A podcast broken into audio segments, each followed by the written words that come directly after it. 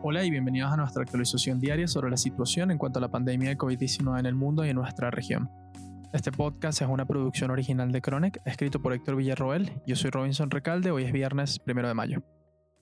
La vigilancia epidemiológica mundial revela una prevalencia de 3.397.103 casos, con una incidencia de 93.182. La mortalidad a nivel mundial ascendió a 239.394 tras los 5.570 decesos registrados en la jornada. Estados Unidos continúa encabezando los registros epidemiológicos. El total de casos en el país se sitúa en 1.129.882, de los cuales 34.859 son casos nuevos. Los decesos, por su parte, alcanzan los 65.724, con 1.868 fallecimientos registrados el día de hoy. En Latinoamérica se registran 229.308 casos totales, con 15.104 casos nuevos. En cuanto a decesos, el total aumentó a 12.125 tras los 920 fallecimientos observados el día de hoy. Brasil se mantiene al tope en ambos indicadores, informando una prevalencia de 91.737 y una mortalidad de 6.384. El día de hoy, Ecuador superó el umbral de los 1.000 decesos, luego de haber registrado en la jornada 163 nuevas muertes, lo que lleva su total a 1063 en el contexto de las controversias por su registro de fatalidades por COVID-19 que se han levantado contra el gobierno del país andino. En noticias globales, se han dado pasos interesantes en la carrera para encontrar una vacuna contra el nuevo coronavirus. Un equipo de investigadores de China afiliados a la firma de biotecnología Sinovac Biotech han publicado los resultados de su investigación sobre el candidato a vacuna que se encuentra en desarrollo por la compañía.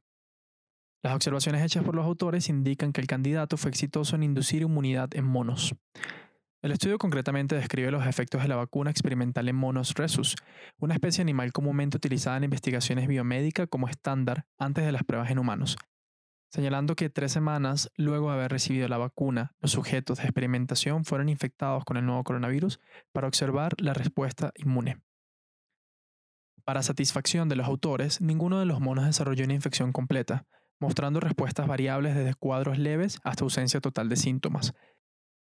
Los investigadores encontraron una relación directa entre la dosis recibida y los efectos inmunogénicos, es decir, a mayor cantidad de vacuna administrada, menor fue la infección observada en los monos. Otro resultado importante es que una semana luego de haber sido infectados ya no se logró detectar presencia del virus en los pulmones o faringe de los sujetos de estudio.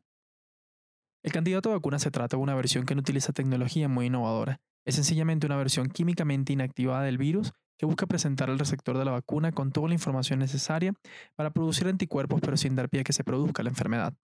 El director de operaciones extranjeras de Sinovac Biotech, Meng Weining, asegura que el tipo de vacuna utilizado no importará, señalando que, entre comillas, en esta situación de pandemia lo más importante es producir una vacuna sin importar su tipo, que sea efectiva y segura lo más pronto posible, cierro comillas.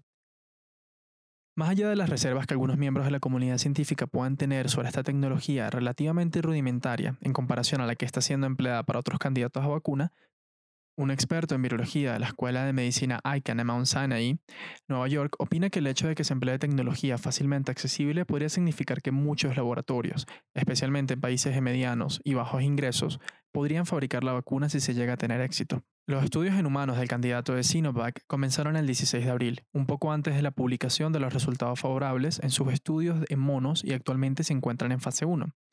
Esto quiere decir que la población de voluntarios estudiada es relativamente pequeña, alrededor de 100 voluntarios. Si los resultados en esta fase son exitosos, se pasaría a la fase 2, que reclutaría a más de 1.000 voluntarios, y posteriormente a fase 3, en donde se realizarían ensayos multicéntricos en diferentes países.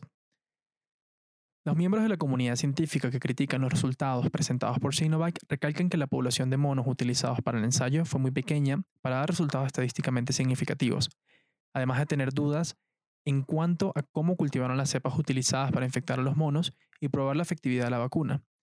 Esto se refiere a la posibilidad de que si el virus fue cultivado en contacto con los monos, podría haber mutado y tener diferencias al virus que se encuentra circulando e infectando a los humanos, lo que haría su aplicación bastante difícil.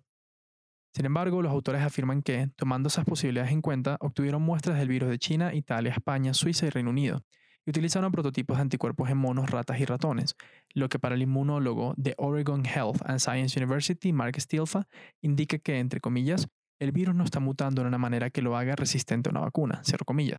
Esto es importante, ya que, como reconoció Wem, no sería prudente colocar todas las esperanzas en una sola opción. En este sentido, el candidato siendo desarrollado por la Universidad de Oxford, cuyos autores señalaron que podría tener un millón de dosis listas para septiembre, también ha mostrado resultados favorables en sus pruebas con monos, aunque los datos de este estudio no han sido publicados todavía. Sin embargo, los investigadores adelantaron que tras administrar su vacuna a seis monos que posteriormente fueron desafiados con el nuevo coronavirus y observar su respuesta comparada con la de monos no vacunados, los sujetos que recibieron la vacuna evidenciaron muchos menos síntomas respiratorios que los no vacunados. La Organización Mundial de la Salud señala que, para el 26 de abril, cinco candidatos a vacunas diferentes han entrado en etapa de pruebas con humanos y que 82 en total se encuentran en desarrollo. Las implicaciones para el laboratorio que consiga llegar primero a la meta de obtener la vacuna serán inmensas, pero por lo pronto nos resta esperar la publicación de más resultados. Con esto llegamos al final de nuestra actualización diaria. Recuerden acompañarnos todos los domingos para el especial de fin de semana, en donde discutiremos en detalle otro de los aspectos de la pandemia de COVID-19. Recuerden que pueden ponerse en contacto con nosotros a través de chronic.com slash coronavirus. Repito, chronic.com slash coronavirus. Recuerden protegerse ustedes y a sus familias. Les habló Robinson Recalde. Hasta mañana.